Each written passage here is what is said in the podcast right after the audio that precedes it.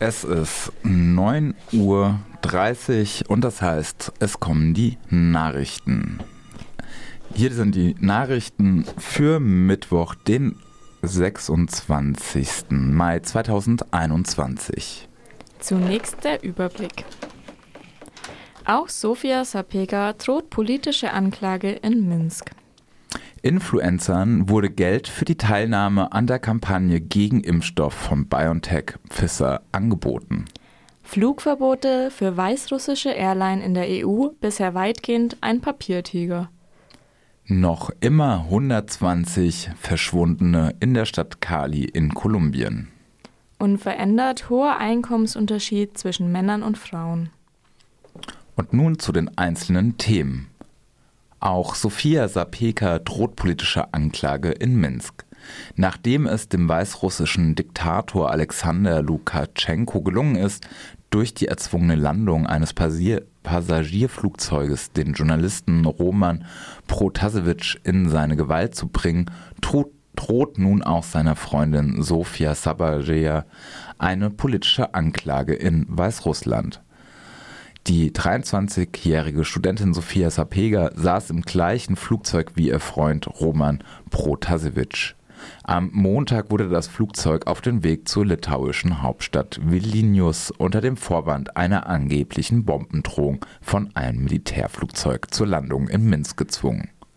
Dort wurden Protasevich und Sapega festgenommen. Sofia Sapega ist russische Staatsbürgerin doch russische Stellen kommentieren die Festnahme sehr zurückhaltend. Nun teilte das russische Außenministerium mit, mit Sapegas in Gewahrsam sei um zwei Monate verlängert worden. Sie stehe im Verdacht, zwischen August und September 2020 gegen mehrere Artikel des belarussischen Kriminalkodexes verstoßen zu haben. Am 9. August 2020 fand eine Präsidentschaftswahl in Weißrussland statt. Darauf begannen Massenproteste, weil der angebliche hohe Wahlsieg des amtierenden Präsidenten Alexander Lukaschenko nicht geglaubt wurde. Mittlerweile ist auch ein Video erschienen, in dem Sophia Sapega ein Geständnis ablegt. In dem Video gibt sie zu, eine, einen Telegram-Kanal editiert zu haben, auf dem persönliche Daten von Polizisten veröffentlicht wurden. Ein ähnliches Video, in dem Roman Protasevich gesteht, Massenproteste organisiert zu haben, erschien vorher. In beiden Fällen sagten Angehörige ihrer Familien, sie hätten seltsam gewirkt und wahrscheinlich unter Druck gestanden.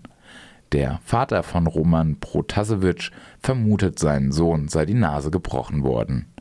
Das Vorgehen gegen Sofia Sapega zeigt auch, wie wenig der Protest der EU Lukaschenko bisher beeindruckt hat. Influencern wurde Geld für die Teilnahme an Kampagne gegen Impfstoff von BioNTech und Pfizer angeboten. Mehreren Influencern in Frankreich und Deutschland wurde Geld angeboten, wenn sie sich an einer Informationskampagne beteiligen, die sich gegen den Corona-Impfstoff von BioNTech Pfizer richtet. Der YouTuber Mirko Trotschmann schreibt auf Twitter, sehr interessant. Eine Agentur meldet sich und fragt, ob ich Teil einer Informationskampagne sein will. Es geht darum, einen Link zu angeblich gele geleakten Dokumenten zu Todesfällen bei Corona-Impfungen zu teilen. Gegen Geld. Sitz der Agentur London. Wohnort des CEO Moskau. Zitat Ende. Dazu veröffentlichte Trotschmann einen Screenshot der E-Mail, die er erhalten hatte. Nach Angaben des Bloggers Leo Grasset wurde er von einer Adresse in London aus angeschrieben, hinter der ein Zentrum für Laserästhetik stehe. Alle MitarbeiterInnen hätten in ihren Profilen angegeben, vorher in Russland gearbeitet zu haben. Flugverbote für weißrussische Airline in der EU bisher weitgehend ein Papiertiger. Der von der Präsidentin der EU-Kommission Ursula von der Leyen und dem Ratspräsidenten Charles Michel verkündete Bann von Flugzeugen der weißrussischen Airline Belavia in der EU wurde von den Staaten bisher so gut wie nicht umgesetzt. Laut der Webseite der Airline stand Mittwochmorgen haben von den Ländern der EU nur Frankreich und Litauen bisher einen Bann ausgesprochen. Außerdem musste die Airline aus dem gleichen Grund alle Flüge nach Großbritannien und in die Ukraine absagen.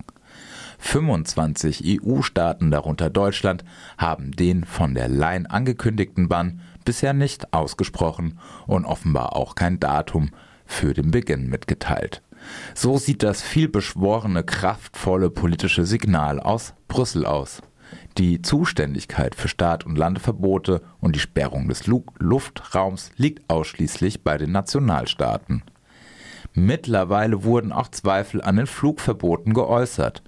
Der Geschäftsführer der Reporter ohne Grenzen, Christian Mier, sagte dem Redaktionsnetzwerk Deutschland in Berlin, Zitat, es kann sein, dass die Flugverbotssanktionen kontraproduktiv sind.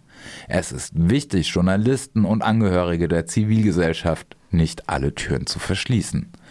Auch der Grünpolitiker Jürgen Trittin hält die Sanktionen gegen den Luftverkehr für, Zitat, weniger sinnvoll.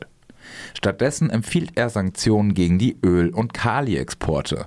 Allerdings wird man, abgesehen von der Sanktionen gegen einzelne Personen, kaum wirksame Sanktionen finden, unter denen nicht auch Unschuldige leiden. Noch immer 120 Verschwundene in der Stadt Cali in Kolumbien.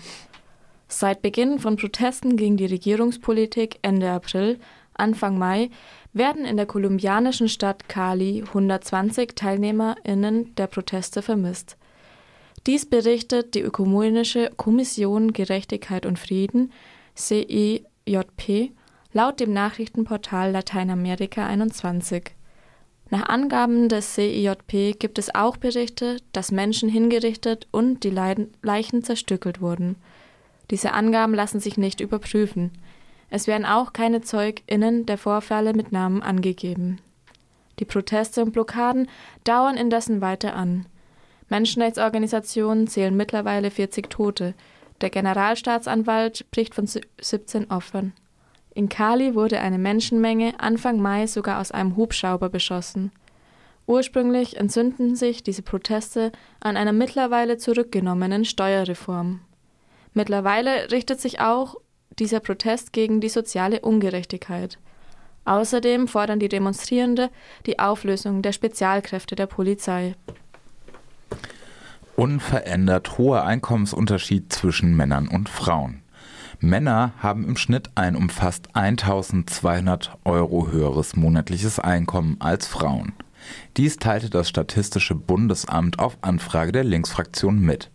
Der Unterschied ist besonders bei den höheren Einkommen groß.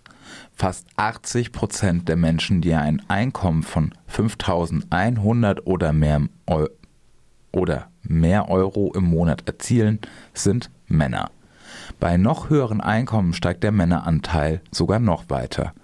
In den letzten vier Jahren ist die Einkommensschwere zu in den letzten vier Jahren ist die Einkommensschere zwischen Männern und Frauen nahezu konstant geblieben.